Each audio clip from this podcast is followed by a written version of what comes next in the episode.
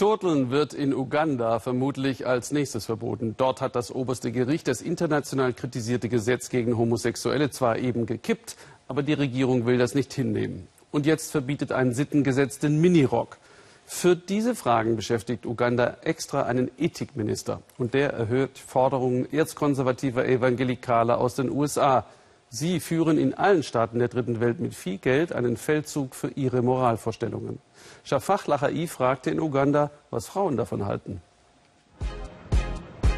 Selbstbewusst, erfolgreich und wer es mag, auch sexy. Aber den hier wollen Politiker verbieten, den Minirock. Seinen Körper so zu enthüllen, das nenne ich Pornografie. Und deshalb verbieten wir das. Das neue Antipornografiegesetz soll den Sittenverfall in Uganda stoppen. Frauen, die sich nicht angemessen kleiden, machen sich demnach strafbar. Was ich anziehe, ist doch meine Sache. Die Politiker sollten sich lieber um unsere wirtschaftlichen Probleme kümmern. Der Minirock gehört ins Schlafzimmer. Das Gesetz schützt unsere Werte und diszipliniert unsere Jugend. Was klingt wie ein schlechter Scherz, hat dramatische Folgen. Von der Politik aufgestachelte Männer nehmen das Gesetz jetzt selbst in die Hand. Immer häufiger greifen sie Frauen an, reißen ihnen die Kleider vom Leib. Aber auch die Behörden sind nicht zimperlich. Ruth war eines der ersten Opfer des neuen Gesetzes. Sie ist 19 Jahre alt und geht gerne aus. Am Tag, als das Gesetz beschlossen wird, ist Ruth mit Freunden in der Disco. Plötzlich kommen Polizisten und schlagen auf sie ein. Sie haben mich im Auto unter den Sitz gequetscht. Die Polizisten haben mich getreten. Dann haben sie uns ins Gefängnis gebracht. Sie haben noch andere eingesammelt. Wir waren viele. Und das nur, weil Ruth dieses Kleid anhatte. Es war den Polizisten zu kurz. Mhm. Drei Tage musste sie in der Zelle ausharren. Verängstigt ist sie jetzt und verunsichert. Ihre kurzen Röcke hat sie erstmal aussortiert. Die trage ich nicht mehr. Vielleicht, wenn sie das Gesetz wieder ändern. Sie will nicht wieder wie eine Kriminelle behandelt werden, sagt Ruth. Ich will bei der Polizei nachfragen, warum sie das Gesetz so harsch umsetzen und ab welcher Länge ein Rock nicht angemessen ist. Der Polizeisprecher kommt sichtlich ins Schwitzen. Er muss erst mal telefonieren, ob das Gesetz überhaupt in Kraft getreten sei. Keine Auskunft. Er will mir seine Google-Ergebnisse zeigen. Dann schließlich meint er, die Antwort gefunden zu haben.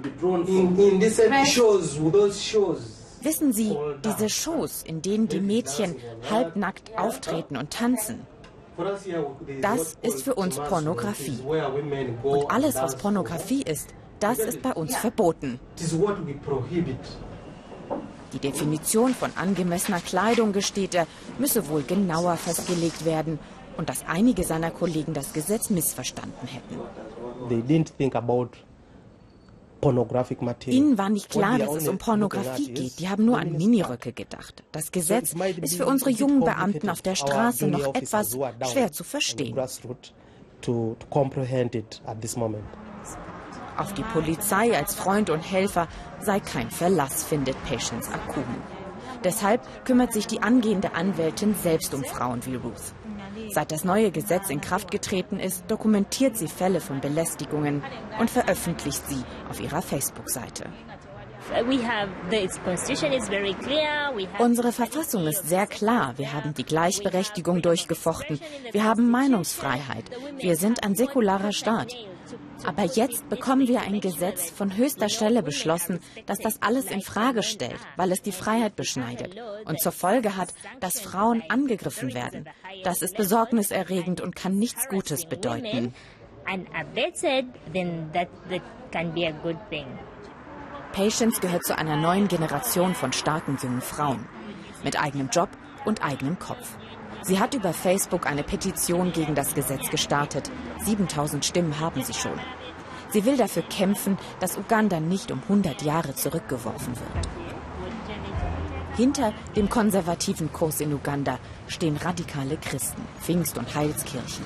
Von amerikanischen Missionaren finanziert, haben sie enormen Zulauf. Auch weil sie Schulen und Kliniken finanzieren, da, wo es sonst nichts gibt.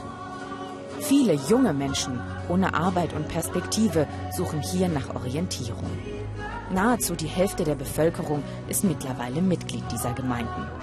Die Prediger haben rigide Moralvorstellungen. Ihr Sündenkatalog ist lang. Sie stecken hinter der Idee, Homosexualität mit der Todesstrafe zu ahnden. Und was sie predigen, das wird in Uganda immer häufiger zum Gesetz. Der Minirock ist ein Mittel, einen Mann ins Wanken zu bringen und deshalb auch ein Grund, warum Frauen vergewaltigt werden. Das Gesetz hat doch nichts mit Frauenrechten zu tun. Es schützt die Frauen vor sexueller Belästigung. Die Pfingstkirchen in Uganda haben Geld, Macht und Einfluss, viel Einfluss, auf eine große Zahl von potenziellen Wählern und damit auch auf Politiker, die gewählt werden wollen. Gegen sie wirken Patience und ihre Mitstreiterinnen bescheiden. Aber sie müssten die hart erkämpften Menschenrechte verteidigen, sagen sie, sich gegen die immer konservativeren Strömungen auflehnen. Mutig, denn nicht selten reagieren die Männer aggressiv. Aber es gehe schließlich nicht um ein bisschen Rock, sondern um die Zukunft ihrer Kinder. Ausgerechnet ein Disco-Besuch im Minirock zum politischen Statement wird, damit hätte auch Patience nie gerechnet. Früher hätte sie gar nicht so oft einen getragen. Wir Afrikaner haben unsere Freiheit wiedergewonnen von Ländern, die uns unterdrückt haben. Und jetzt wollen Frauen einfach ihre Freiheit behalten und Spaß haben. Also, warum wollen sie dieses neue Lebensgefühl unterdrücken? Lasst uns einfach in Ruhe.